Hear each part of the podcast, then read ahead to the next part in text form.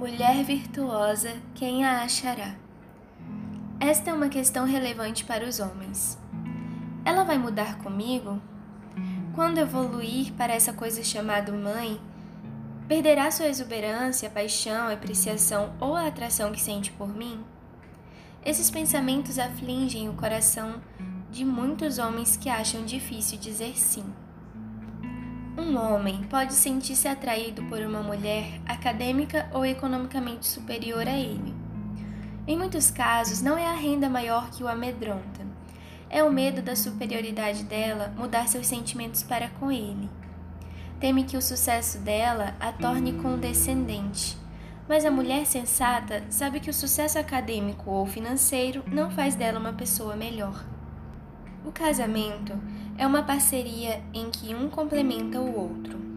A força de um compensa a fraqueza do outro e vice-versa. Homens e mulheres devem compreender que não importa quem tem individualmente o que, é a soma das partes que fortalece o casamento.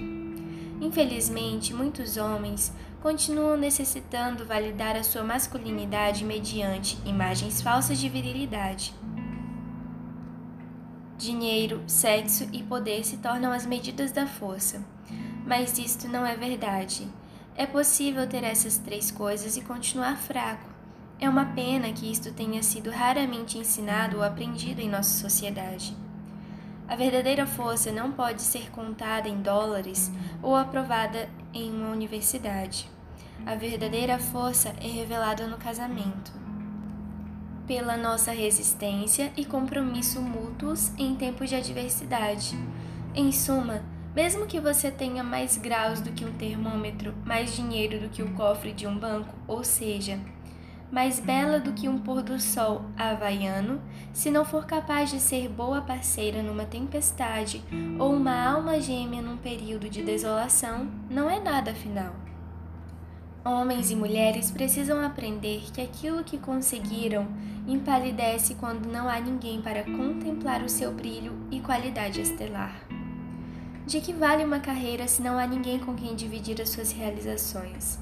De que vale o dinheiro se não houver ninguém para ajudá-lo a gozar dele? Mais cedo ou mais tarde, conhecemos o perigo da solidão. Você não precisa ser casado para ter alguém em sua vida pode compartilhá-la com seus pais ou amigos chegados, mas ai daquele que só viveu para a fama ou a fortuna. No final, a fama não irá apoiá-lo quando tropeçar, e a fortuna não pode mantê-lo aquecido à noite.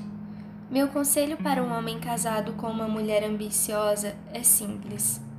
Aplauda os pontos fortes dela e preencha os vazios. Ela os possui, todos os temos. Há um lugar ao sol para o homem na vida de uma mulher bem-sucedida.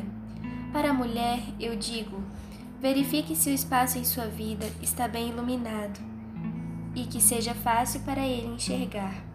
Não passe a vida tentando provar a alguém que ama que não precisa dele, porque talvez ele acabe acreditando e vá embora. Mostre-lhe o vazio que ele irá preenchê-lo. Os homens estão destinados a preencher o vazio da mulher. Descobri-lo é a maior motivação que um homem pode ter. Senhora, é o seu vazio que motiva a força dele. Mostrar-lhe o seu espaço irá curar o medo que existe nele.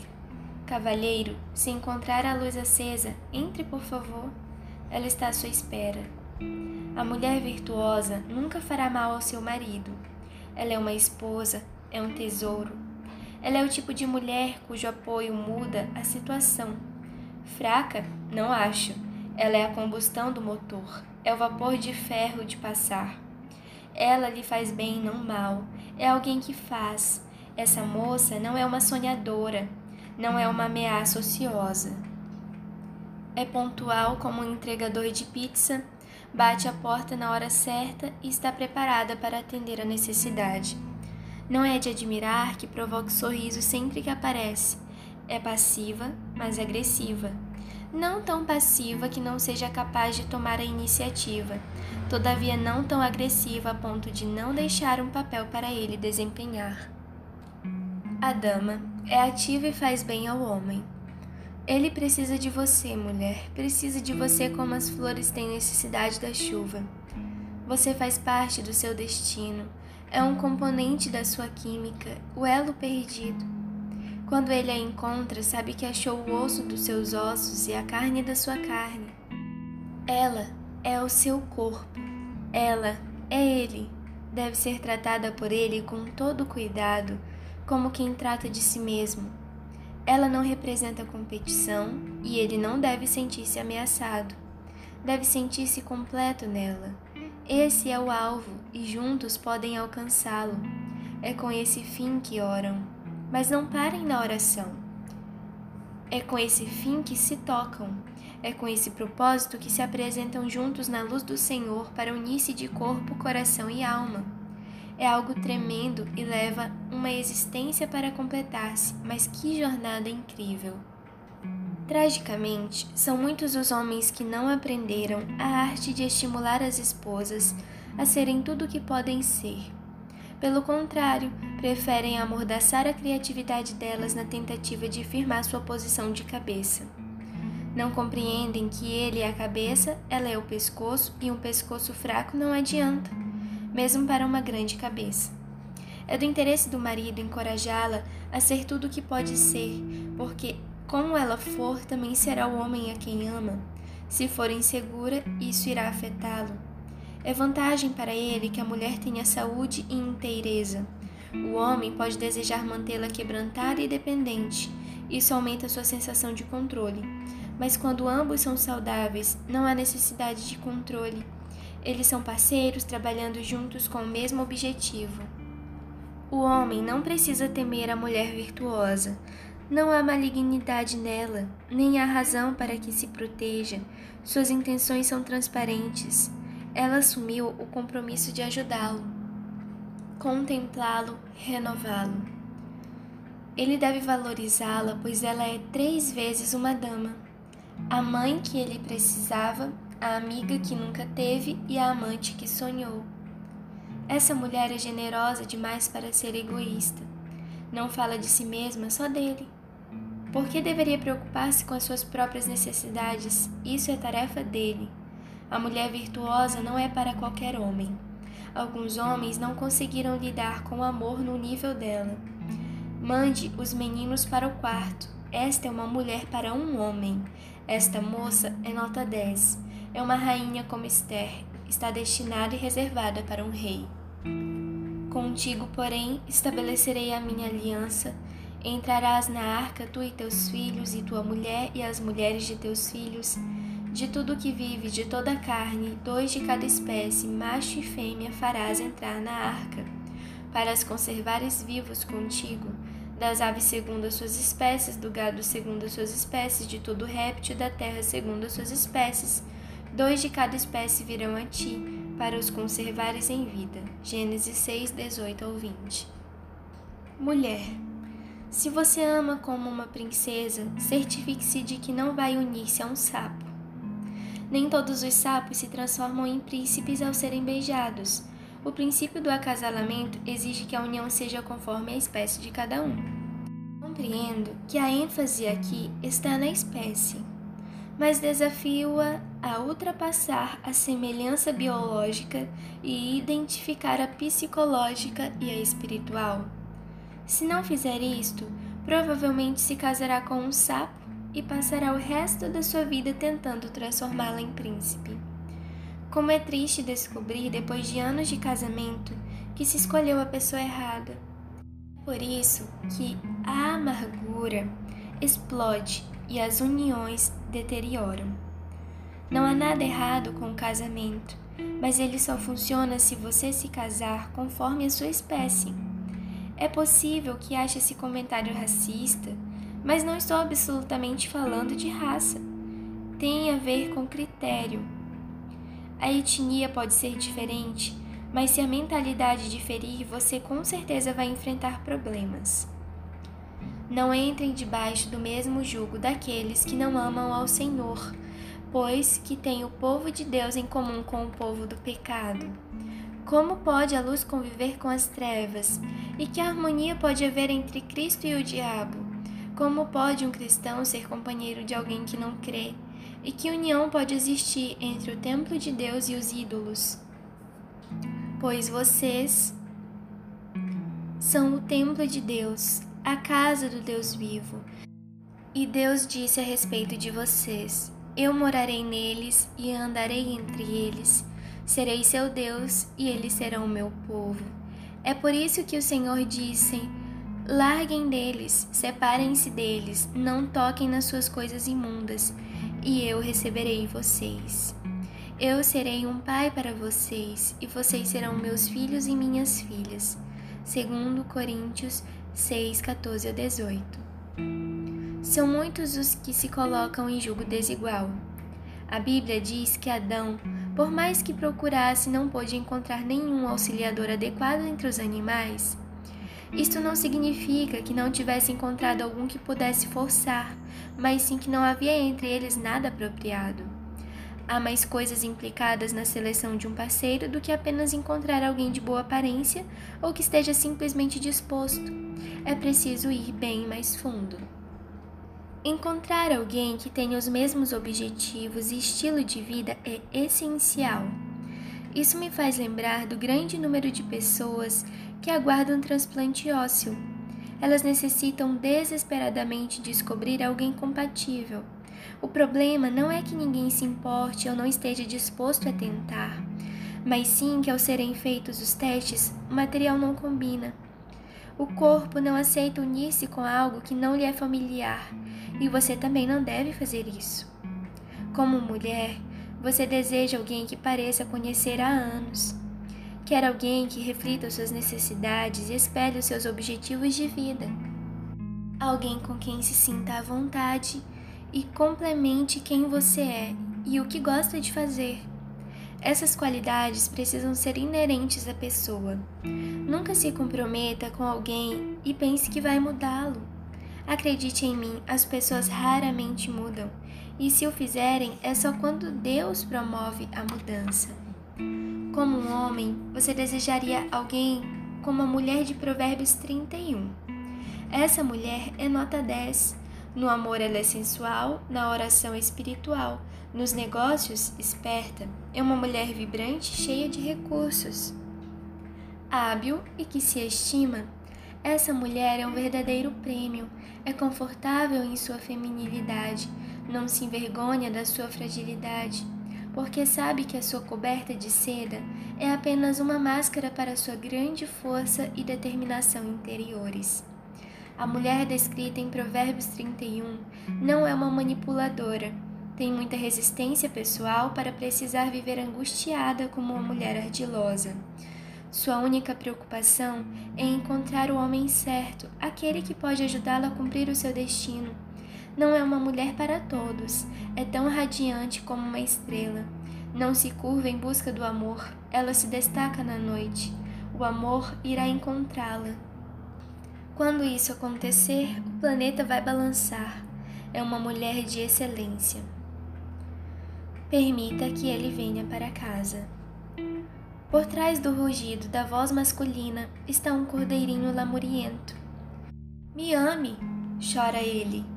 Me ame bem, me abrace bem, me toque bem e fale agradavelmente comigo, pois você é minha única amiga, minha confidente, meu único lugar de descanso. É a você que quero impressionar. Não torne as coisas tão difíceis que fique impossível ganhar um elogio em minha própria casa. Pergunte a qualquer mulher que já amou um grande homem e ela lhe dirá ter visto um menininho espiando pela janela de sua alma. O menino às vezes treme e pede para ser carregado, mas o homem que o envolve não permitirá isso.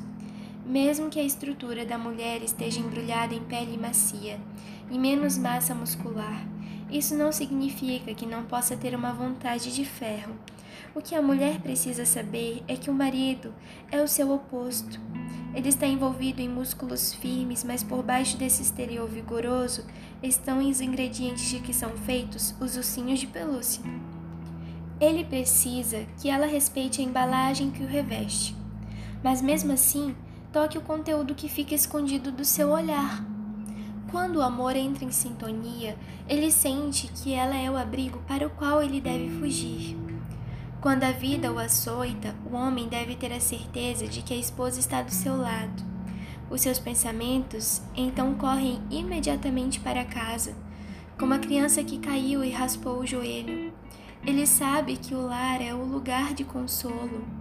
Tem a certeza de que ali lhe será feito bem e não mal. Ninguém corre para uma voz impertinente. Ninguém foge para um lugar onde há queixas contínuas. Se você tem um problema, exponha-o, mas não permita que a sua presença seja associada com a ideia de desconforto. Você tem poder para associar-se na mente dele com um lugar de bem e não de mal. Pode tornar-se uma clínica de afeto e uma Florence Nightingale para o soldado ferido. O som da sua voz pode atraí-lo ou afastá-lo. O soldado cansado não quer voltar para casa para lutar. Ele já lutou para chegar até você. Quando a voz em casa fica gritando em seu ouvido, por que se incomodar em ir para casa? Quando entra pela porta e é bombardeado com lamúrias, pode sentir-se tentado a fazer meia volta.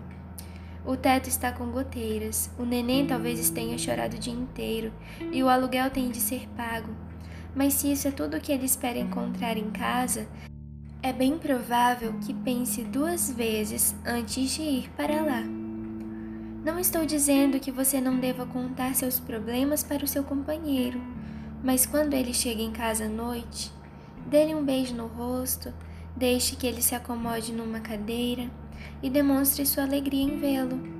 Se ele não se sentir bem-vindo em casa, talvez procure outro lugar onde pendurar o chapéu.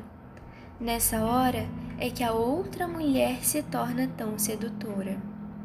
É claro que, mesmo quando o lar é um refúgio, o homem pode ser tentado a desviar-se. O casamento nem sempre é fácil. Ele está ancorado na realidade onde o teto goteja, as crianças choram e as contas têm de ser pagas. Um caso extraconjugal com a promessa de emoção e paixão é um perigo, e algumas vezes o homem tem dificuldade para resistir a esse apelo. Há ocasiões na vida do homem em que a sedução é irresistível. Como as marés do oceano, essas ondas são às vezes mais fortes. É pena que muitos homens não sejam ensinados a respeito das mudanças que irão enfrentar e se acham então despreparados, ficam constrangidos e entram na concha. Com quem podem falar sobre a perda do cabelo, do vigor e de outras mudanças que parecem ameaçar a sua masculinidade? A quem pode contar que está cansado, deprimido e amedrontado do por não ser mais o homem que era? Muitos casamentos sobrevivem à turbulência da juventude e acabam naufragando quando os filhos crescem. Que pedra é essa que destrói a base das uniões que antes admirávamos? Em muitos casos, é o coração masculino que não tem com quem conversar e morre com gritos silenciosos de frustração e temor. Os homens não são como as mulheres. Estas contam umas às outras o que lhes acontece nos vários estágios, enquanto eles possuem um código secreto de silêncio. Esse código arruinou o destino de muitos que poderiam ter sido resgatados. Que marinheiro desejaria navegar sem uma previsão das prováveis mudanças de tempo? Todavia, quase todos os homens navegam pelo mar da vida, ignorando as mudanças em seus corpos suas necessidades e atitudes. Minha irmã, o seu cônjuge pode entrar numa tempestade sem dizer nada. Nem sempre é a tentativa de enganar que prende a língua dele. Muitas vezes é o medo e o estresse. Se ele ao menos soubesse que você lhe faria bem, sei que faria. Mas será que ele sabe? Diga isso a ele, talvez precise ouvir. Melhor ainda, talvez precise ver. Não fique desanimada se ele não se abrir imediatamente. Até os homens extrovertidos silenciam sobre as coisas que realmente os preocupam. Quando ele engole afinal o medo e arrisca sua imagem abrindo-se para você, quando lhe diz que está perturbado, deprimido ou sente falta de propósito, virilidade ou emoção. Quando lhe conta que a pressão no trabalho roubou-lhe a paixão que possuía antes, apenas ouça. Resista à vontade de sair pela tangente falando das pessoas no trabalho dele e como você sempre disse que elas o estavam usando. Não é importante que esteja certa. Nunca diga, eu já tinha falado isso para você. Seu marido está gritando por socorro em meio à tempestade.